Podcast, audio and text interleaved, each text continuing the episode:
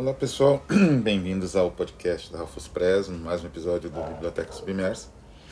E hoje nós vamos falar um pouco sobre escrita e êxtase, ou escrita e visões religiosas, enfim. É um tema que me interessa bastante. Mas antes eu queria fazer uma errata de um episódio que saiu algumas semanas atrás sobre o Eleven, né, da Patricia, Patricia Highsmith.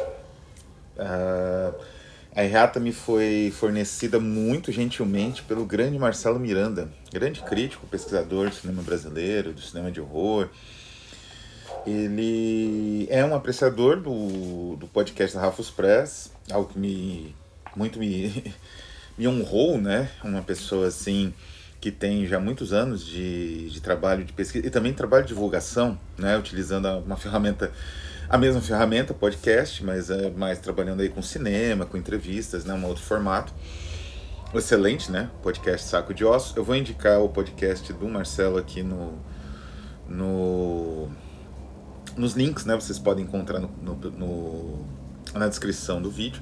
E ele, o que, que é, foi errata, como conhecedor de cinema, ele indicou que na década passada houve várias adaptações, né? Várias, algumas adaptações até relevantes de contos e narrativas da Patricia Highsmith, né?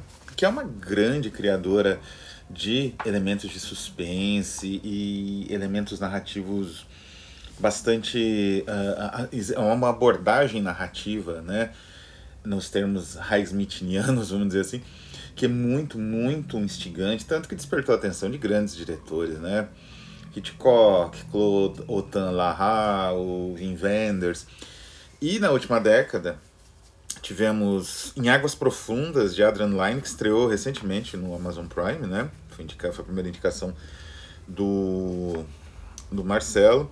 As Duas Fases de Janeiro, realmente filme de 2014, não cheguei a assistir. Uma Forma de Assassinato, um filme de 2018, também não tenho muitas informações. E o Carol, né, de 2015, com a Kate Blanchett, que eu acho que é o melhor né, dessa safra. Então são filmes importantes, então baseados na obra dessa grande escritora. Então agradeço imensamente novamente ao Marcelo Miranda pelas indicações, pela, pela, né, por chamar a atenção para esses detalhes, porque como vocês sabem, o podcast da Rafus Press ele é uma conversa, né? Então às vezes a gente deixa passar algumas coisas e tudo mais, mas é basicamente uma conversa entre amigos, né? vamos dizer assim. Pois bem, entremos então nas obras, né? A literatura que, que conversa com o êxtase religioso ou com esse tipo de elemento, digamos assim, do sagrado, ela tem um certo, uma certa dificuldade para se sustentar, por assim dizer, né? E qual o motivo disso? É muito simples. A literatura relacionada ao sagrado, esse tipo de expressão, ela não é vista como literatura, né? É interessante a posição, por exemplo, do Robert Schwartz, é uma pessoa muito respeitável, um importante intelectual, professor da USP, editor, mas ele, quando ele escreve sobre o Chul Solar, né, que foi aí o autor que eu traduzi e que está em um episódio só sobre a obra dele, escrita, digamos, a grande obra escrita dele, que é Los Signos, no Conversa sobre Tradução, que eu traduzi né, para o português, uma parte, né, parcialmente, porque é um trabalho muito difícil você lidar com um idioma inteiramente inventado. E o Júlio Solar, na definição do Schwartz, não fez literatura, nem Los Signos é, obra, é uma obra para ser analisado, analisada do ponto de vista literário, uma obra sociológica, uma obra, sei lá, para ser analisada do ponto de vista da psiquiatria, ou sei lá, de coisas assim do gênero, né? E eu acho isso um erro tremendo, porque tudo bem que muitas obras dessas não foram escritas por autores profissionais, por assim dizer, e nem visavam a fruição estética, né? Mas até aí, provavelmente, muita coisa escrita na humanidade tinha, também não tinha esses objetivos e hoje é vista como literatura. Inclusive, o próprio Roland Barthes, ele faz uma distinção interessante entre escritor e o escrevente, ou escrevinhador, enfim. A tradução, acho que é escrevente mais comum.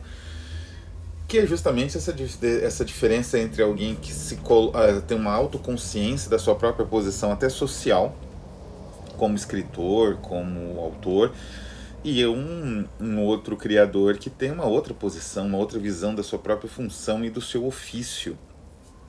Mas isso não quer dizer que a produção desses dois, é, digamos assim, indivíduos, essas duas posições sociais ou funções sociais não tendam a convergir em certos momentos.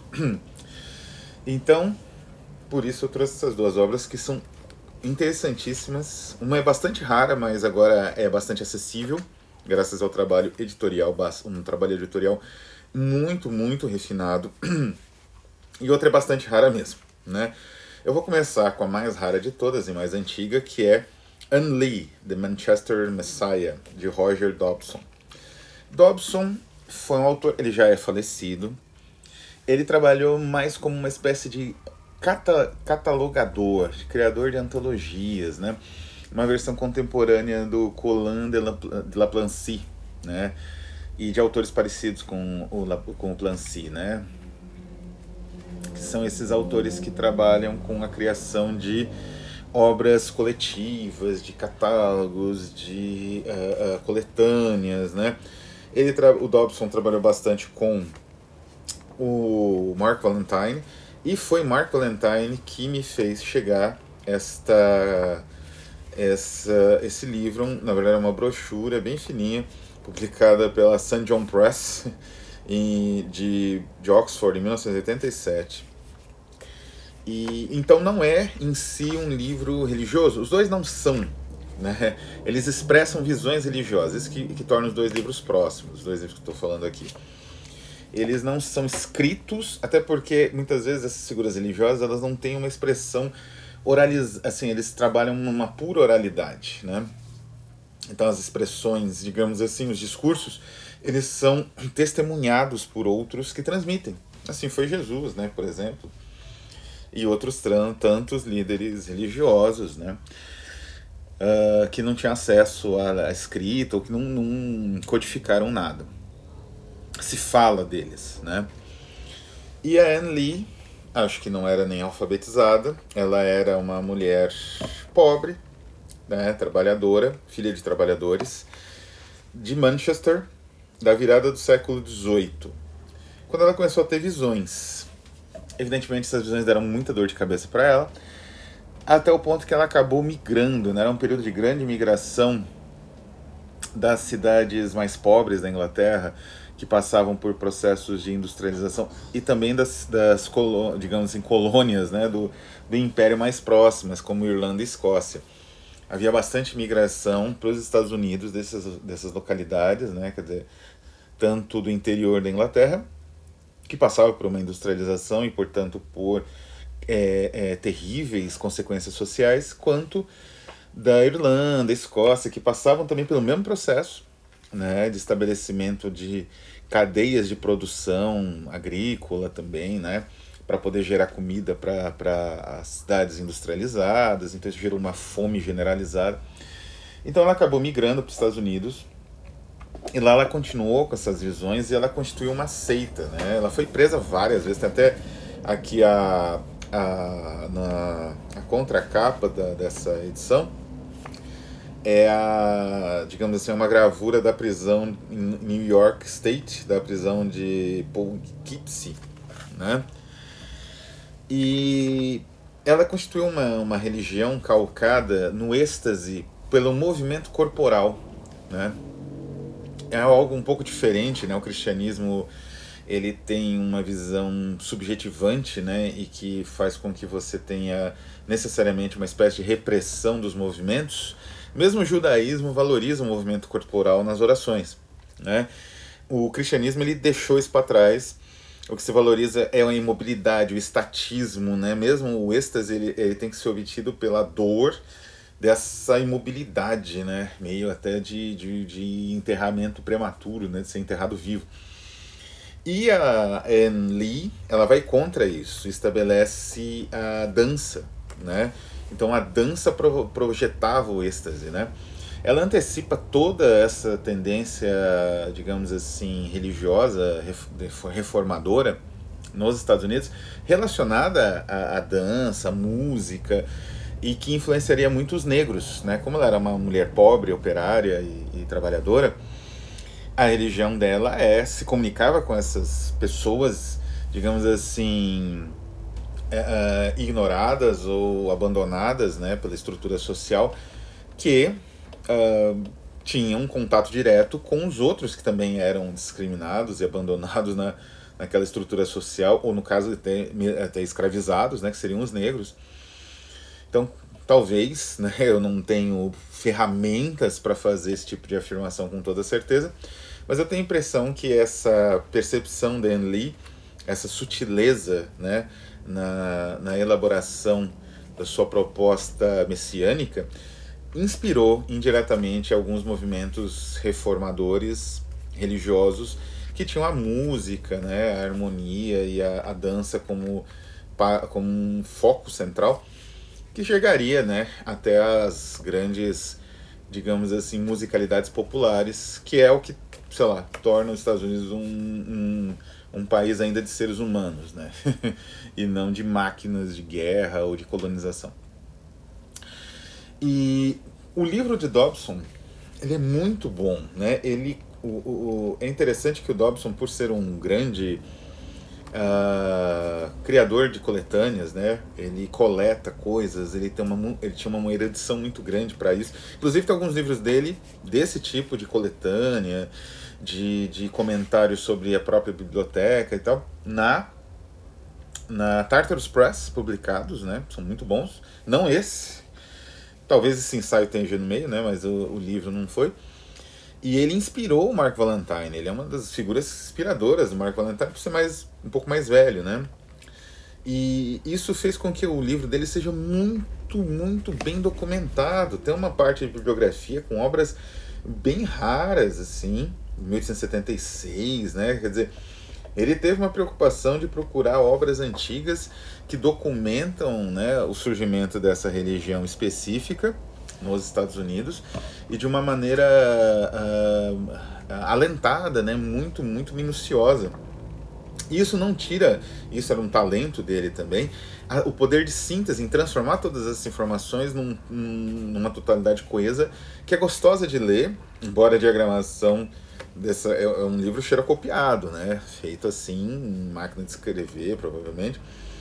A diagramação seja uma tragédia, mas mesmo assim ele é fácil de acompanhar, fácil de ler e é um, uma obra deliciosa, né? Uma pena realmente que não existe uma edição facsimilar dessa pequena maravilha sobre uma, uma, uma pessoa herética que tinha uma, uma visão né, herética do amor, né? da, do corpo, da possibilidade de você se entender, de você obter uma revelação mística pelo seu próprio corpo, né? pela sua totalidade, não só pela mente, não só por alguma coisa isolada da, digamos assim, da fisicalidade, daquilo que a gente é, porque nós somos o nosso corpo, né? E então é uma, uma heresia única, né? Que merecia, digamos assim, ser mais conhecida.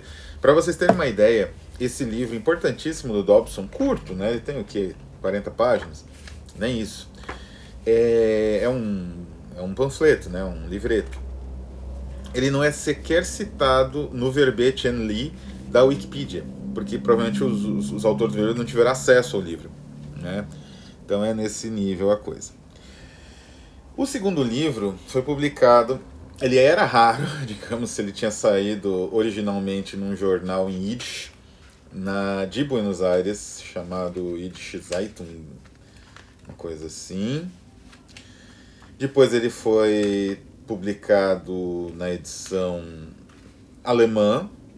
Ele chegou a sair no Frankfurter Allgemeine Zeitung, que é o jornal principal, né? Ele saiu originalmente no Yiddish Zeitung em 46, depois no Frankfurter Allgemeine Zeitung em 93, depois saiu uma edição alemã comum, um livro, essa edição alemã foi a base para essa tradução da perspectiva, leitura perspectiva, excelente, né? Uma tradução, né? Um, é um livro pequeno, né? Ele, ele é pequenininho, sim, bem pequeno, mas é um livro muito intenso, não é?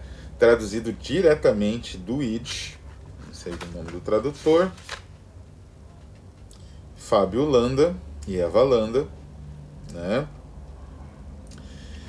E o que, que é esse livro? Ele se chama Yossel Hakover Dirige-se a Deus. O autor, Zivi Kolitz, que eu tenho a impressão que só escreveu este testemunho, não sei se seria testemunha a palavra, na existência dele, mas é o suficiente.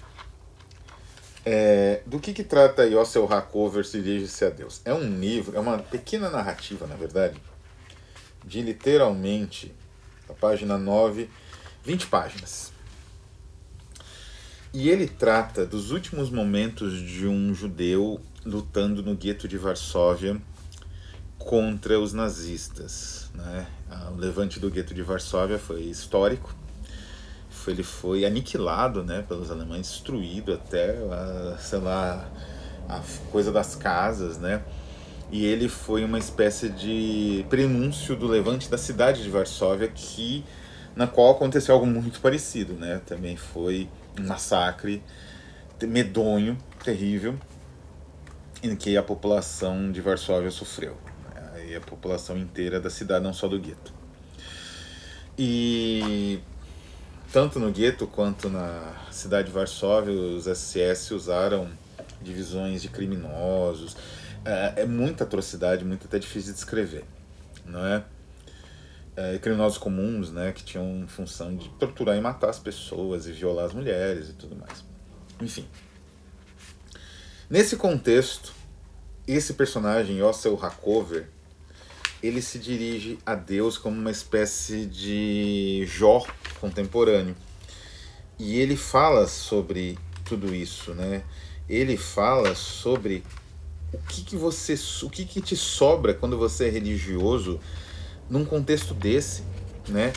Como é que você ainda pode ter uma uh, acreditar, no que, que você consegue ainda acreditar diante de uma realidade histórica, a sua realidade histórica que é essa, que é lutar para morrer com algum tipo de dignidade, porque você vai morrer lutando, né? O que não é, o que não aconteceu com boa parte dos seus contemporâneos. Então, essa realidade terrível é uma realidade em que o homem se vê sozinho, né? Assim, não existe mais nada para proteção dele. E o Yossel ainda assim ele procura alguma coisa, não é? Esse texto é tão bonito, é tão é, e ao mesmo tempo duro, né? Ele tem um impacto tão grande assim que o próprio o próprio grande teólogo, escritor Emmanuel Levinas, ele faria um, ele tem um ensaio, né, até reproduzir aqui, um, na verdade um comentário curto, né, sobre Yossel Hakover se dirige-se a Deus. Eu vou ler um pequeno trecho para vocês terem uma ideia. Não é, não é muito longo, eu sei que minha acabada da leitura é péssima, mas para vocês terem uma ideia da intensidade do texto, né? Uma noite, numa floresta em que me escondia, encontrei um cachorro, um doente, faminto, talvez até enlouquecido, com o rabo entre as pernas. Nós dois sentimos imediatamente a semelhança entre nossas condições, porque a dos cães em nada é melhor do que a nossa. Ele aconchegou-se a mim, enfiou sua cabeça em meu colo e lambeu minhas mãos. Creio nunca ter chorado como naquela noite. Tomei em meus braços e solucei como uma criança. Se eu disser que naquele tempo invejava os animais, ninguém há de se espantar. Mas o que eu experimentei naquele instante foi mais do que inveja, era vergonha. Tive vergonha diante desse cão por ser não um cão, não um cachorro, mas um homem. Eis, portanto, a que ponto chegamos? Pensar que a vida é uma infelicidade, a morte uma libertação, o ser humano uma praga, o animal um ideal, o dia um horror e a noite uma dádiva. Esse é o, digamos assim, um nível de intensidade desse texto de 20 páginas de pura, digamos assim, reflexão quase teológica, né? Mas uma espécie de êxtase negativo da perspectiva de que o que fazer quando Deus te abandonou, quando você não tem mais essa possibilidade de crença, a possibilidade sequer de, de talvez até mesmo a sua memória seja apagada da face da terra, a memória que você existiu. Então, para que, que você vai lutar? O que, que você exatamente vai fazer? Não é? Como reagir, né? Esse texto negativo, que é um êxtase negativo quase, ele oferece isso. Né? Esse momento é uma espécie de êxtase negativo, porque, embora fosse o destino dos judeus na Segunda Guerra Mundial em questão, um destino que o Kolitz ele experimentou indiretamente, porque ele já tinha saído né, da, da Lituânia, ele era lituano. Tem toda essa essa genealogia do texto que ocupa praticamente o livrinho, como eu falei, o texto tem menos de 20 páginas e o livrinho tem 100, né, tem 80, porque a parte editorial é uma aventura também, é interessantíssima. Mas ele ele explica, né, que ele já não estava lá, ele lutou como na Palestina, no exército britânico, mas ele precisava escrever sobre isso, né, como muitos outros judeus e eles como Jean-François Steiner quando escreveu sobre Treblinka, né? E é um livro único, né? Na verdade é um quase um testemunho indireto, um testemunho de um povo. E como eu falei, ele se comunicou, claro, com o povo hebreu, o povo judeu daquela época, mas isso comunica a nós hoje, né, diante da possibilidade de extinção da humanidade por conta de governos populistas, absurdos, de todos os tipos, e da, a da ascensão de um novo nazismo, de um novo fascismo, inclusive aqui no Brasil. Então é isso, pessoal. Vou deixar os links aqui. O Colitz vale a pena. É um livro importantíssimo para quem gosta de literatura em geral é um livro, como eu falei, de, é uma experiência a leitura dele, não é? E é isso que faz, eu acho, literatura, né? Isso eu discordo do Schwartz, não é só um conjunto canônico de procedimentos, né? Mas eu vou deixando por aqui indicações do que eu mencionei hoje no, no, no, na descrição do vídeo e até a próxima.